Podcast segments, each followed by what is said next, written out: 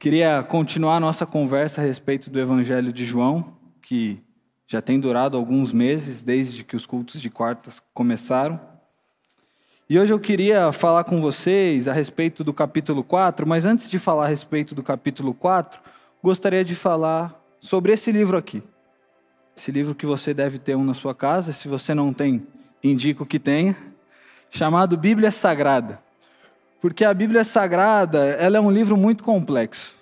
Ela é um livro que tem milhares de anos, escrito há milhares de anos.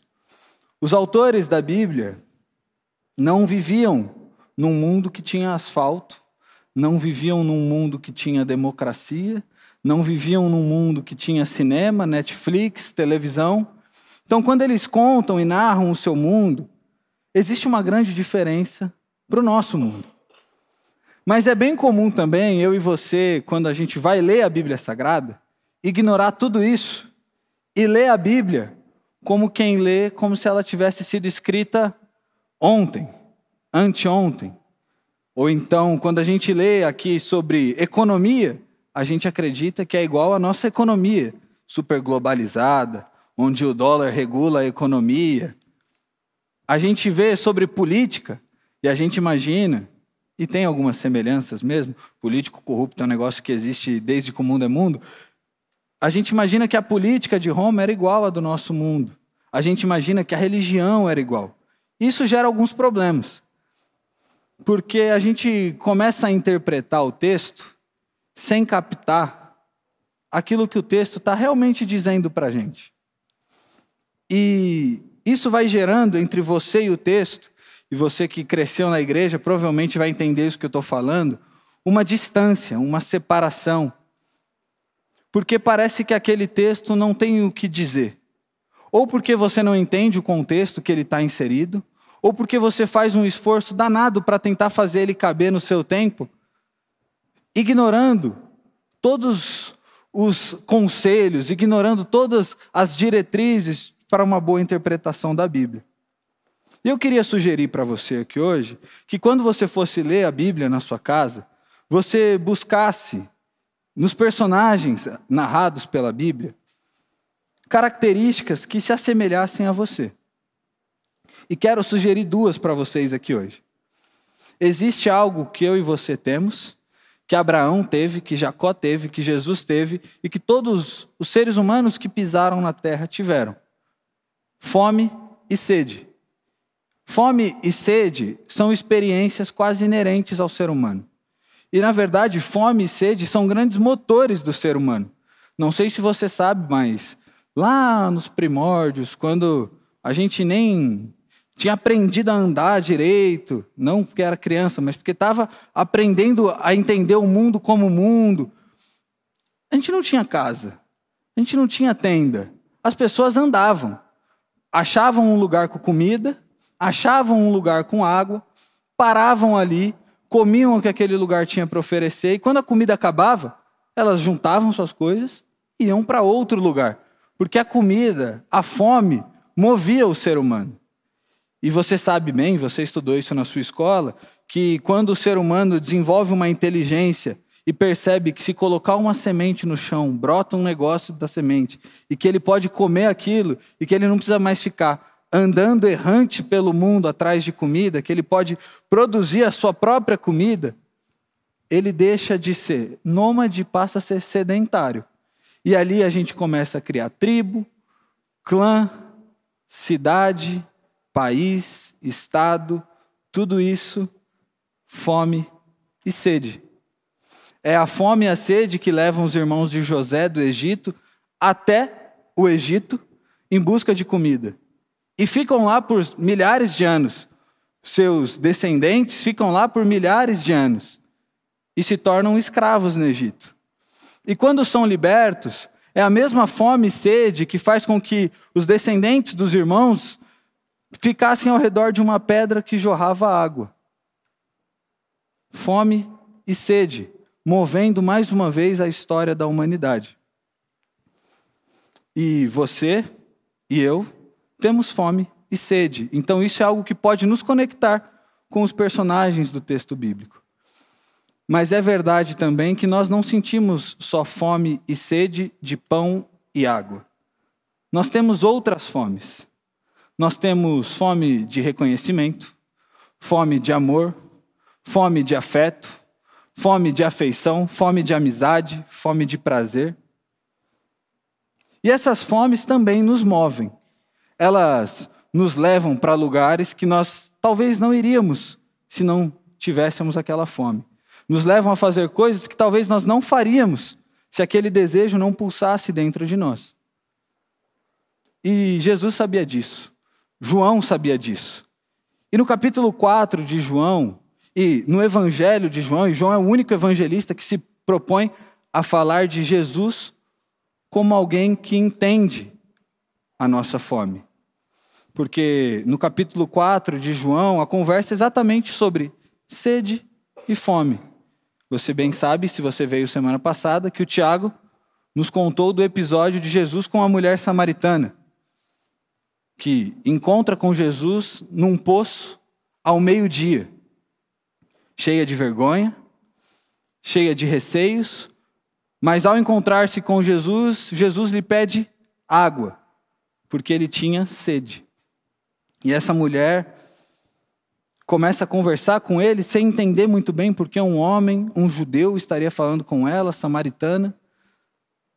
E ao longo dessa conversa, Jesus começa a querer ensinar para ela que existia nela uma sede que a movia para lugares que faziam com que ela se envergonhasse. Se envergonhasse ao ponto de buscar água ao meio-dia no poço.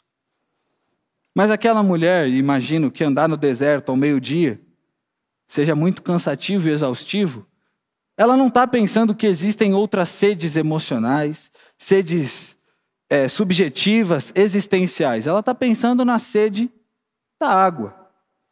E diz para Jesus: Mas como você vai me dar essa água se nem balde você tem? Como você vai retirar a água do poço se você não tem uma corda, não tem um balde?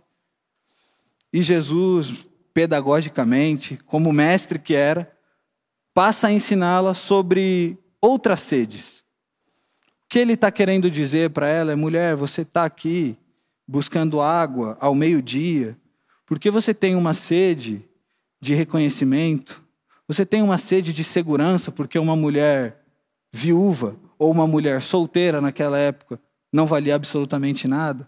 Você tem uma sede de segurança que está fazendo você se submeter a uma série de relacionamentos que te ferem, que te geram morte, que te geram vergonha, que te geram culpas. O que Jesus está tentando ensinar para aquela mulher é que existe nela sedes que as, que as move de um jeito que ela não percebe e que leva ela para um caminho de morte. E ele então se põe como uma fonte de água viva, ou uma fonte que jorra vida, uma fonte que gera vida. Mas enquanto. Isso foi semana passada, tá, gente? Não quero pregar a mensagem do Tiago, apesar dela ter sido boa. Estou só lembrando aí na sua cabeça, porque a mensagem de hoje é exatamente a continuação desse texto. Porque enquanto Jesus está com aquela mulher no poço, seus discípulos estão na cidade mais próxima, comprando comida, pão, porque eles tinham fome. E eles vão até Jesus. E quando eles estão chegando em Jesus, eles veem Jesus conversando com aquela mulher samaritana, mas eles não dão muita atenção para o que estava acontecendo ali. Eles já vão direto em Jesus e dizem: Jesus, come, você deve estar com fome. Se a gente está com fome, imagina você, você também deve estar. A gente trouxe aqui um pãozinho, um pão de queijo, uma geleia, um sei lá o quê, um McFish, né? Na época era só McFish. Pão, peixe, um negócio mais ou menos assim. E o McFish nem existe mais, né? Não deu nem tempo de comer o McFish. Mas enfim, Jesus come, você está com fome, se alimenta. Mas o que eles não perceberam que estava acontecendo ali era uma das cenas mais emblemáticas da passagem de Jesus ao longo desses três anos. O que está acontecendo é de uma grandeza tão grande que a fome física o cega para perceber. O que está acontecendo ali? Vou te contar isso que talvez você esteja curioso. O Messias e a crença do Messias é que ele viria para os judeus. e libertaria Israel. E um judeu odiava um samaritano. Inclusive, contam para a gente que um judeu ortodoxo acordava de manhã e dizia: Deus, obrigado porque eu não sou um cachorro, uma mulher e nenhum samaritano. Essa era a oração. Então eles se odiavam. E aí, na cabeça daquela mulher, era impossível o Messias esperado vir para o seu povo. E o que Jesus está contando para ela é: Samaritanos, vocês que tiveram sua fome, sua sede negligenciada, minorizado, vocês que foram deixados de lado, Deus está aqui disponível para vocês. Jesus está expandindo a sua messianidade, Jesus está expandindo o seu ministério para fora dos limites da compreensão da época. Isso é de, um, de uma grandeza, gente. Talvez para ficar mais claro para você, é: se essa cena não acontece, ou se essa cena não é narrada para nós no Evangelho, muito provavelmente eu e você não nos consideraríamos parte do movimento de Jesus. O que Jesus está ensinando ali é: eu vim para todo mundo, e para todo aquele que me adora em espírito e em verdade, não importa se é judeu, se é samaritano, se é grego, se está em São Caetano do Sul em 2023. É isso que está acontecendo. Desse tamanho todo, essa cena. Mas os discípulos estão com fome. E eles não percebem que isso está acontecendo. Eles ignoram o fato de Jesus estar conversando com uma mulher samaritana. Só faltou o cachorrinho para fechar a oração. Eles ignoram esse fato. E mais uma vez, Jesus, come, você deve estar com fome. E Jesus dá uma resposta que pega eles meio desprevenido. Ele diz: A minha comida é outra. Ou eu estou satisfeito.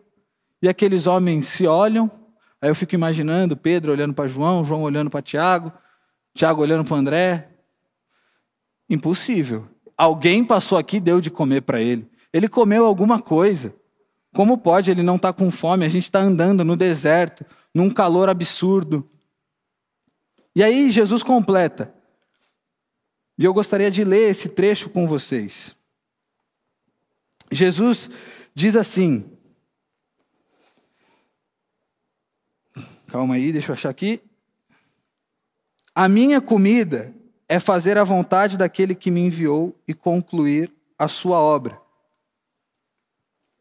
Jesus está dizendo para eles que a satisfação dele está em fazer a obra e a vontade do Pai. Se antes Jesus ensinou a respeito da sede, agora ele passa a ensinar a respeito da fome, a respeito da saciedade. E assim como aquela mulher, os discípulos também não entenderam de primeira. A mulher acreditou que Jesus estava falando da água do poço. E os discípulos acharam que ele estava falando de comida, de pão. Mas aqui Jesus estava falando das fomes subjetivas, das fomes existenciais. E ele está dizendo: Eu tenho fome sim. Eu tenho fome. Eu tenho fome de ver essa mulher se reconectando com o Pai. Eu tenho fome de ver o meu messianismo alcançando um povo que era excluído, odiado. Eu tenho fome de saber que a minha mensagem agora alcança o mundo. Eu tenho fome sim, e me satisfaz ver essa mulher tendo a vida dela transformada. Me satisfaz saber que essa mulher vai sair daqui diferente de como chegou. E o que ele está querendo ensinar para os seus discípulos é: existe satisfação para além do seu desejo ou para além da sua barriga roncando. E você, como seguidor de Jesus, como meu discípulo, você precisa entender que levar a mensagem, ver pessoas sendo transformadas, anunciar que existe uma água viva, te satisfaz. Porque essa é a vontade do Pai. A vontade do Pai é ver pessoas sendo reconectadas com Ele.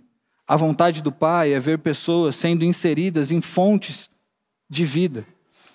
Porque a fome é inerente ao ser humano. E é muito injusto uma pessoa, e fomes existenciais, inclusive, são inerentes ao ser humano.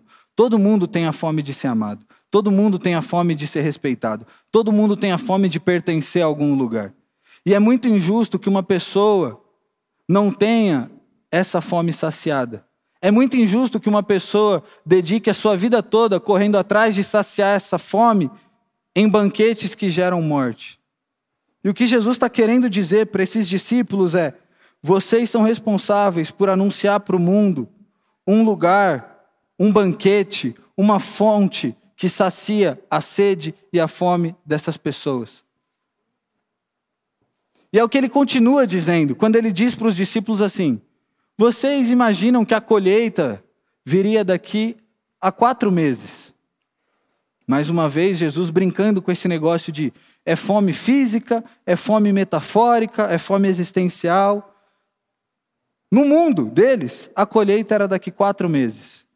E o que Jesus está dizendo para eles é: os campos estão prontos. As pessoas estão aí sedentas.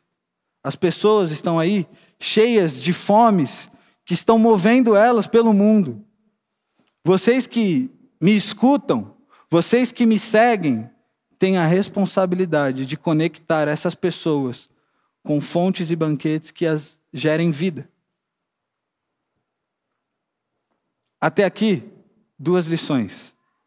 Primeira, Jesus com a mulher no poço, ensinando para ela que ela tem sedes, que talvez ela não saiba que tenha, talvez ela não perceba que tenha, mas que essa sede movia dentro dela ou colocava ela no mundo de um jeito que a fazia entrar em caminhos de morte.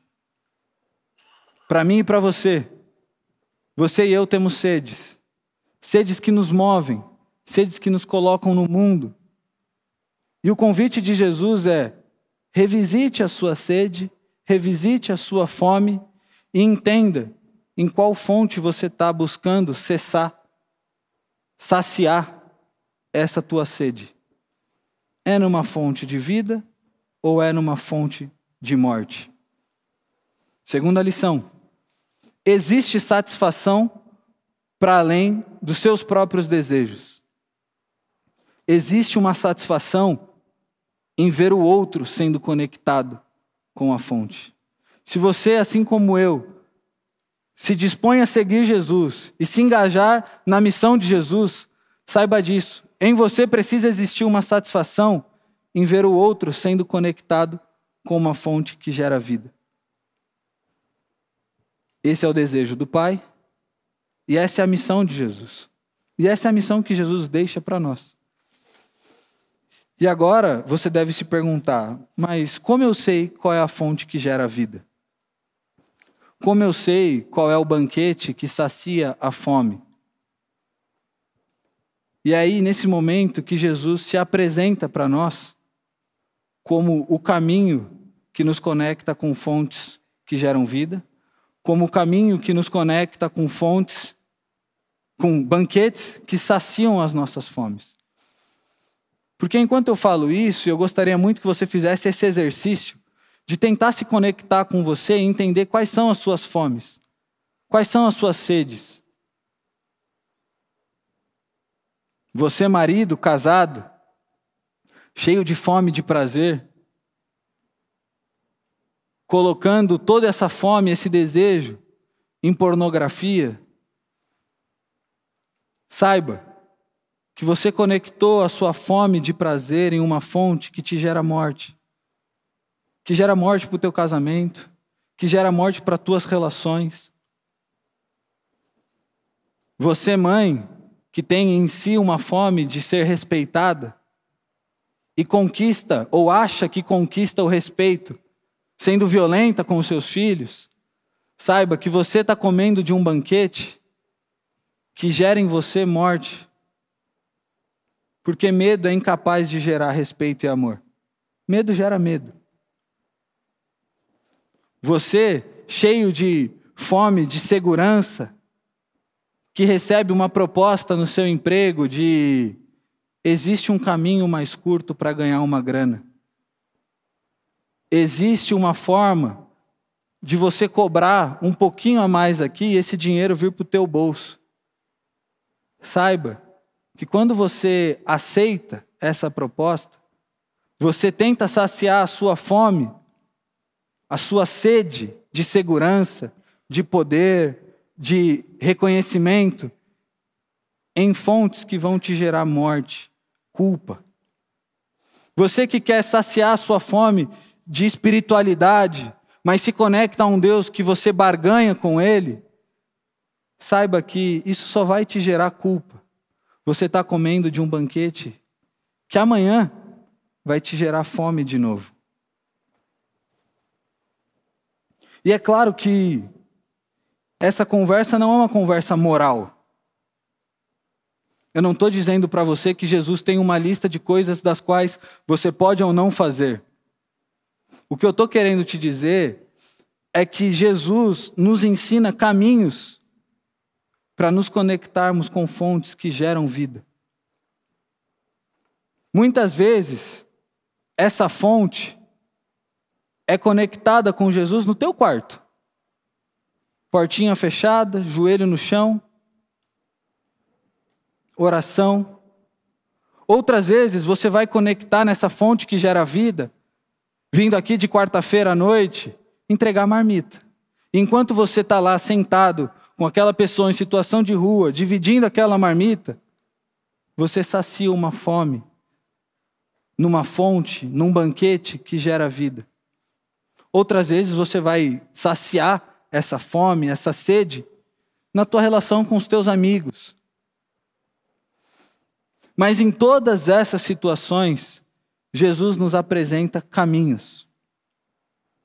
E o meu desejo para você hoje e a minha oração por você hoje é que você sonde o seu coração e deixe e permita ser sondado por Jesus, para que ele revele para você aonde você tem conectado as suas fomes, as suas sedes.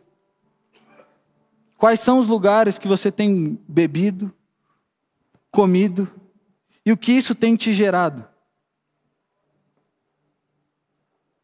e que você possa ouvir Jesus falando para você: muda a fonte, troca de banquete, eu tenho um caminho, coma de mim, beba de mim, eu sou o pão, eu sou a água.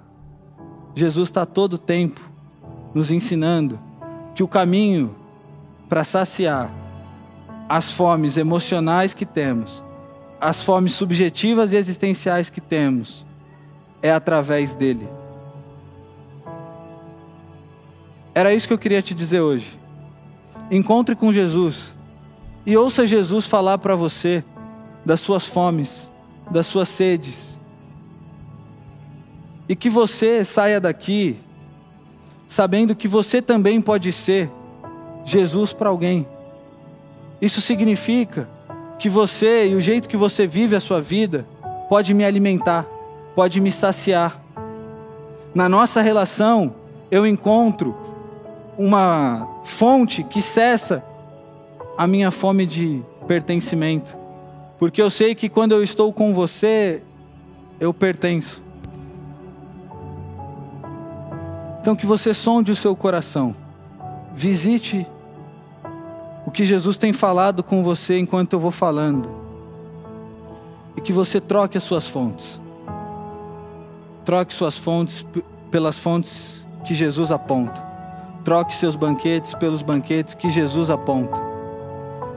E fazendo isso, que você seja também um banquete e uma fonte que jorra vida para as pessoas que estão ao seu redor. Jesus querido, sem ti, a gente não consegue.